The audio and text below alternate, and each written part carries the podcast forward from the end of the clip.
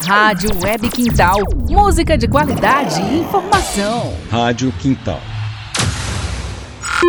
80 BPM. Seu resumo da saúde no Brasil e no mundo. Sejam bem-vindos ao podcast 80 BPM, batimentos por minuto. Eu sou a Alissa Bernardes. E eu sou a Aline Carlin. Esse é um podcast de saúde e hoje, no nosso episódio, vamos apresentar um pouquinho sobre as diferenças das vacinas contra a Covid-19. Fica até o final porque vamos ter a opinião de um especialista. Pfizer BioNTech. A vacina da Pfizer, em união à BioNTech, chamada de Comirnaty, assegura a eficácia de 91% após seis meses da sua aplicação. Segundo seus estudos recentes, tem eficácia de 100% em jovens de 12 a 15 anos. É, a tecnologia utilizada por essa vacina propõe que o nosso próprio corpo produza a proteína do vírus. Então, para isso, os cientistas identificam a parte do código genético viral que carrega as instruções para a fabricação dessa proteína e injetam em nós. Uma vez que elas forem absorvidas por nossas células, é, vai funcionar como um manual de instrução para a produção da proteína do vírus. A célula fabrica essa proteína, libera na corrente sanguínea e isso alerta o sistema imune para produzir os anticorpos. Quanto a essa vacina em território nacional, ocorreu um grande retrocesso no ano de 2020, porque o governo brasileiro rejeitou três ofertas da farmacêutica Pfizer, deixando de obter no mínimo 3 milhões de doses dessa vacina. O volume que era previsto até fevereiro seria equivalente a cerca de 20% das doses já distribuídas no país até agora. Felizmente, no dia 23 de fevereiro desse ano, a Anvisa aprovou a vacina em território nacional. A promessa é que 14 milhões de doses vão ser distribuídas no Brasil entre abril e junho, ao passo que a maior parte do montante adquirido pelo governo será entregue no terceiro trimestre. Coronavac. Desenvolvida pelo laboratório chinês Sinovac Life Science, a Coronavac já está em uso no Brasil e foi aprovada para o uso emergencial pela Anvisa. Os estudos do Instituto Butantan indicam que 100% das pessoas vacinadas ficam protegidas de sintomas moderados ou graves, aqueles que demandam internação, UTI ou até mesmo podem levar à morte. 78% ficam protegidas de sintomas leves e 50% em casos super leves. Até o dia 5 de abril, mais de 20 milhões de pessoas já foram vacinadas, ao menos com a primeira dose no Brasil. O estudo do Butantan, que gerou essas porcentagens, foi realizado com alguns critérios distintos dos demais países que também pesquisaram sobre a eficácia desta vacina. O Brasil considerou os casos mais leves da doença e também realizou testes com pessoas com maior riscos de infecção viral, como os profissionais da saúde, o que pode explicar o porquê da eficácia da Coronavac ser menor no Brasil do que nos outros países que não usaram os mesmos critérios. Ricardo Palácios, diretor médico de pesquisas do Butantan, afirmou ainda que na população em geral a eficácia da vacina tende a ser ainda maior. Feita em duas doses, esta vacina tem uma tecnologia que utiliza o vírus inativado somado a uma substância que ajuda na alerta do sistema imunológico. Já em relação às reações colaterais, Segundo a Anvisa, a grande maioria das reações adversas observadas foram de grau 1 ou 2, sendo as mais comuns entre elas dor de cabeça, dor no local de aplicação ou cansaço. AstraZeneca Oxford. A vacina AstraZeneca, desenvolvida pela Universidade de Oxford, na Inglaterra, garante eficácia de 79% após a aplicação das suas duas doses, com um intervalo de 2 a 4 semanas entre essas duas aplicações. Ela usa uma versão enfraquecida de adenovírus como vetor do material genético que codifica a proteína utilizada pelo vírus para adentrar a célula.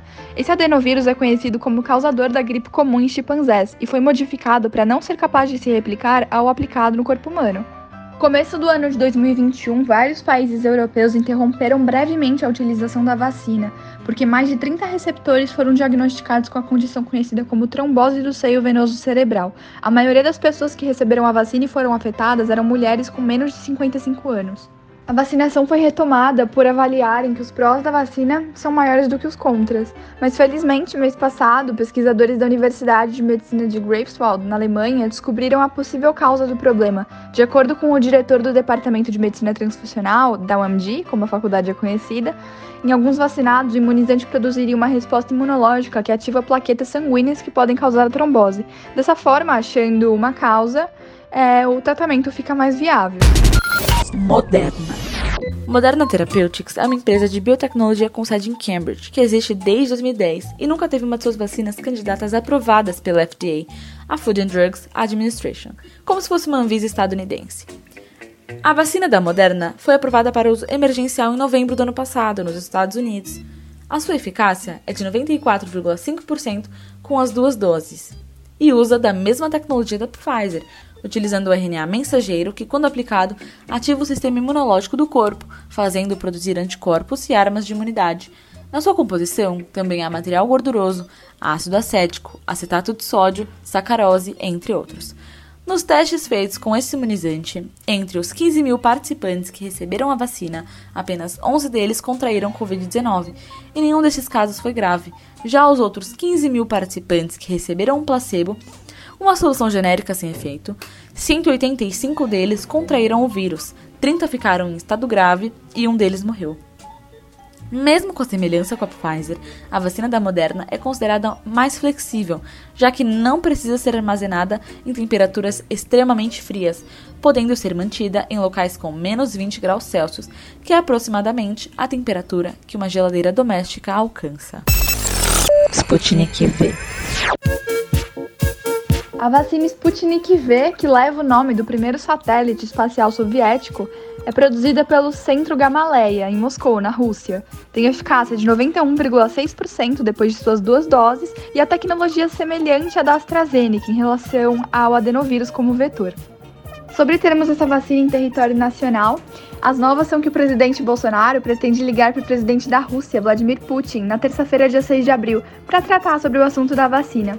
Segundo os auxiliares do Bolsonaro, a ligação será um gesto no mais alto nível diplomático para tentar resolver o impasse que impede a liberação do imunizante pela Anvisa. Butanvac. Em março de 2021, o governo do estado de São Paulo, em uma coletiva de imprensa, apresentou uma nova vacina que se dizia 100% brasileira, desenvolvida pelo Butantan, a Butanvac.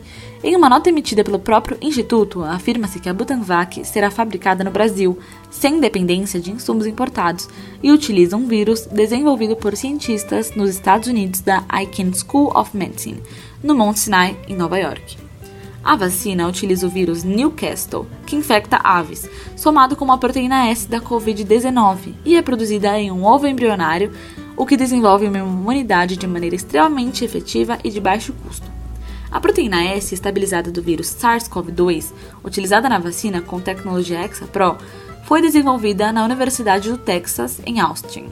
A vacina está em fase de testes e passará por três etapas de estudos clínicos com humanos pela Anvisa, com a expectativa de iniciar a vacinação pública ainda em julho deste ano. A quantidade de doses e a imunidade contra as variantes ainda estão sendo analisadas, mas já há uma previsão de proteção contra a variante de Manaus. E estamos aqui com o nosso especialista, é o professor doutor Itamar Souza de Oliveira Júnior. Ele é pesquisador voluntário da disciplina de Anestesiologia, Dor e Medicina Intensiva da Unifesp.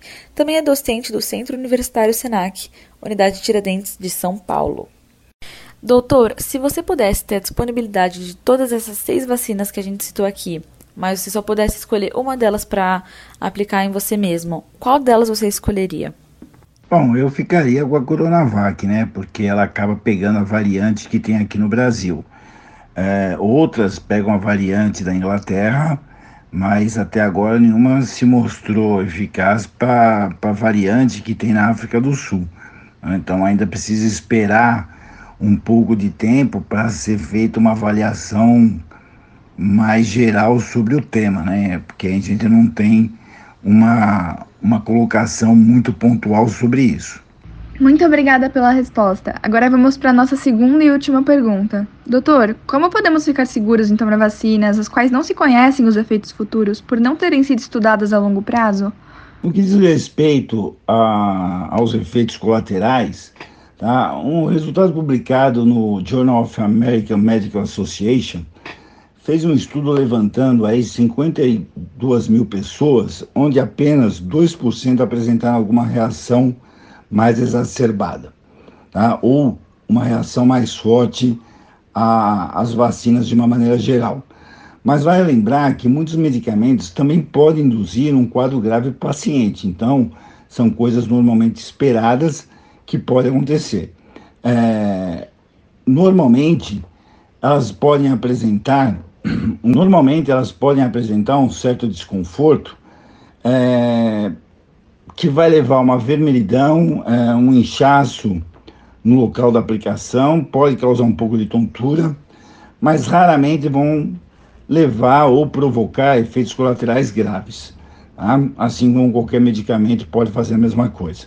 Tá? Então, o, o que acontece é que precisa de mais tempo para a gente poder avaliar como o, esses efeitos podem acontecer durante o processo de vacinação. Né? Então, a gente tem um, um quadro muito pequeno ainda para isso. Mas, de uma maneira geral, os efeitos colaterais mais comuns são também fadiga, dor de cabeça, é, dor muscular ou dor nas articulações, calafrios e febre. Obrigada, doutor, pela sua disponibilidade. Também agradeço a todos os ouvintes e até a próxima. Até mais, pessoal, e não se esqueçam. Evitem sair de casa, mas caso precisem sair, utilizem a máscara da maneira correta, tampando nariz e boca, e carreguem consigo álcool em gel. Queremos deixar esse adendo no final do nosso podcast para parabenizar todos os profissionais da saúde pelo dia 7 de abril, o Dia Mundial da Saúde. Parabéns a todos vocês que têm dado a vida nessa pandemia do coronavírus e que têm se dedicado cada dia mais para salvar vidas. Nós vamos conseguir passar por essa juntos. 80 BPM seu resumo da saúde no Brasil e no mundo. Casper no Quintal Casper no Quintal é um projeto de voluntários e voluntárias do curso de jornalismo da Faculdade Casper Libero com a rádio web Quintal. Rádio Quintal. Rádio Quintal.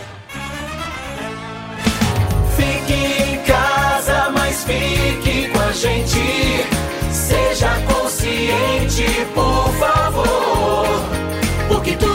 isso passa, só não passa o nosso amor.